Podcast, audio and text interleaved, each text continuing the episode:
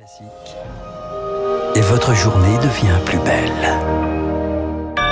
Soyez les bienvenus si vous nous rejoignez sur l'antenne de Radio Classique. Nous sommes le mardi 5 avril et il est 7h30. La matinale de Radio Classique avec Renaud Blanc. Et avec Charles Bonner pour le journal. Bonjour Charles. Bonjour Renaud, bonjour à tous. À la une ce matin, des séances de psy remboursées. La crise sanitaire, les confinements, le Covid, ces deux dernières années ont mis en lumière les troubles psychiques. 12 millions de Français en souffriraient. Le dispositif Mon Psy entre en vigueur aujourd'hui.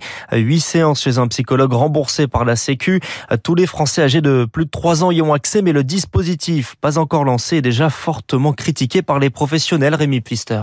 Des séances prescrites par un médecin généraliste, un passage obligé que dénonce la profession, passer la porte d'un cabinet de psychologie, c'est une démarche personnelle, martèle la psychologue Camille Maoric Faidi, cofondatrice du collectif Manifeste Psy. Ça, ça va euh, décourager la plupart des patients euh, de pouvoir euh, demander à intégrer le dispositif, qui contrevient du coup en tout point notre déontologie, qui est basée sur uniquement sept séances plus une d'évaluation, et à la suite desquelles le psychologue est censé dire au patient, ben c'est terminé. En fait, il ne peut plus du coup vraiment réaliser bah, de la psychothérapie. Un dispositif qualifié de poudre aux yeux par la profession, d'autant qu'au niveau des tarifs, ça coince aussi.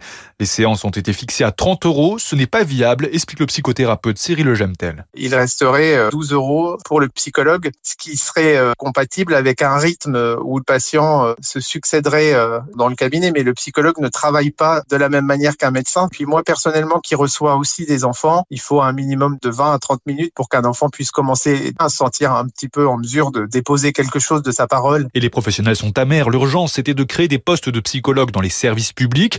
Les listes d'attente dans les centres médico-psychologiques s'allongent de plus en plus, parfois jusqu'à deux ans et demi, pour bénéficier d'un suivi. Le décryptage de Rémi Pfister. Charles, de nouvelles sanctions sont attendues cette semaine contre la Russie accusée de crimes de guerre. Les forces russes quittent progressivement la banlieue de Kiev. Derrière eux, ils laissent des civils abattus, leurs corps sur le bord de la route. Certains tués les mains liées. C'est le cas de cinq cadavres retrouvés dans une cave de Boucha hier soir. Des femmes des adolescentes violées, certaines laissées la vie sauve, incapables de témoigner de l'horreur. D'autres sont laissées en pleine rue, le corps à moitié calciné. Les Occidentaux condamnent et préparent de nouvelles sanctions. Une réunion des ambassadeurs des 27 États se réunit aujourd'hui. Les Européens évoquent un embargo sur le gaz russe. Les pays baltes l'ont annoncé ce week-end, mais l'Allemagne et l'Autriche ne sont pas prêtes. Difficile donc de trouver un consensus selon Patrick Martin-Genier. Il est enseignant à Sciences Po tout le monde fait preuve de cynisme en fin de compte dans cette affaire. Euh, on est prêt à être solidaire jusqu'à un certain point, mais pas au point de remettre en cause le niveau de vie des Européens, euh, le fonctionnement euh, de l'économie, des économies nationales, le fonctionnement industriel, quelles que soient les horreurs que l'on a vues, notamment à Boucha.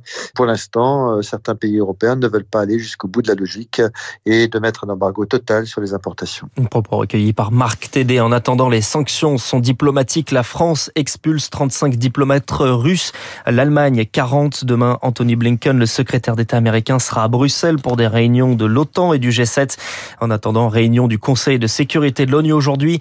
Le président ukrainien Volodymyr Zelensky s'exprimera en visioconférence. Une guerre, Charles, qui provoque une inflation et des pénuries. Et les prix ont bondi de 4,5% en mars. Sur un an, les automobilistes l'ont remarqué dans les stations-service.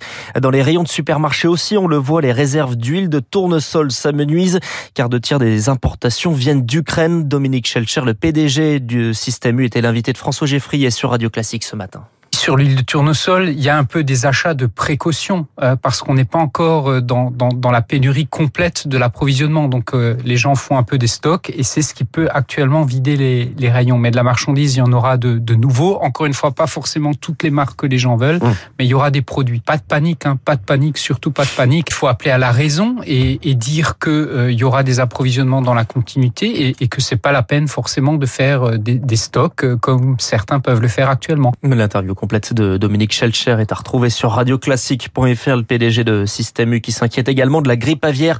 Cette année, ce sont 14 millions de volailles abattues. C'était 3 millions l'an dernier. Il s'attend donc à des répercussions sur l'approvisionnement dans les semaines qui viennent. Vous écoutez Radio Classique, il est 7h34. C'est un énième appel à agir. Le GIEC publie son nouveau rapport. Il faut renforcer les politiques actuelles de lutte contre le réchauffement climatique. C'est indispensable selon ces experts si l'on veut un avenir vivable. Trois trois C'est le délai qui nous reste pour essayer de limiter à 2 degrés, voire 1,5 l'augmentation des températures.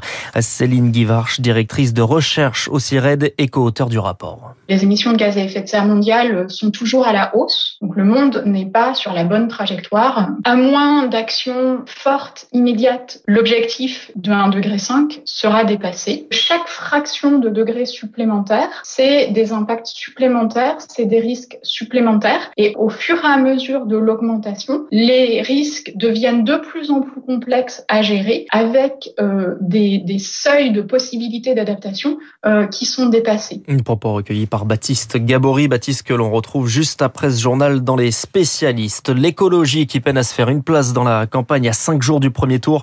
Une manifestation look up à l'appel d'ONG aura lieu ce samedi.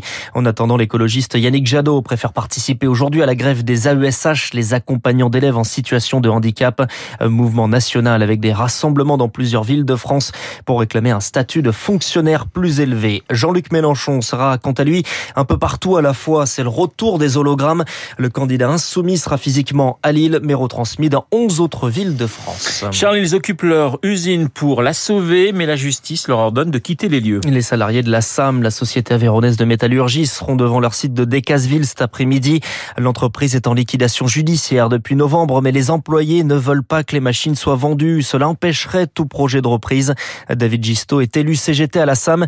Il vante un combat aux résonances nationales. On ne quittera pas les lieux puisque notre mobilisation, notre lutte depuis 133 jours, c'est une lutte d'intérêt général. C'est un non-sens de parler de souveraineté industrielle et de laisser euh, mourir la filière fonderie. Ce qui nous paraît aberrant, c'est que alors qu'il y a un projet en cours de finalisation, il y ait des mandataires qui puissent vendre l'outil de travail. C'est scandaleux. On est en état de légitime défense de nos emplois, de notre territoire. La SAM, c'était le plus gros employeur d'un bassin qui a déjà connu la fermeture de la mine et de la sidérurgie. Et donc, c'était le poumon économique de tout un bassin. C'est 333 trois euh, familles qui sont aujourd'hui impactées, les commerçants, les services publics. Ça porte aussi la question de la désertification des, des territoires ruraux. Un propos recueilli par Émilie Vallès et puis l'avocate Sarah Saldman le confirme ce matin dans le Parisien.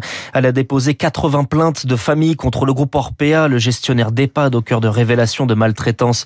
Des plaintes pour mise en danger de la vie d'autrui, non-assistance en personne en danger, mais aussi pour homicide involontaire et violence par négligence. Le journal de 7h30 présenté par Charles Bonner. 7h37 sur Radio Classique. Merci Charles, le réchauffement climatique et l'Ukraine. On en parle dans les spécialistes. Les spécialistes dans deux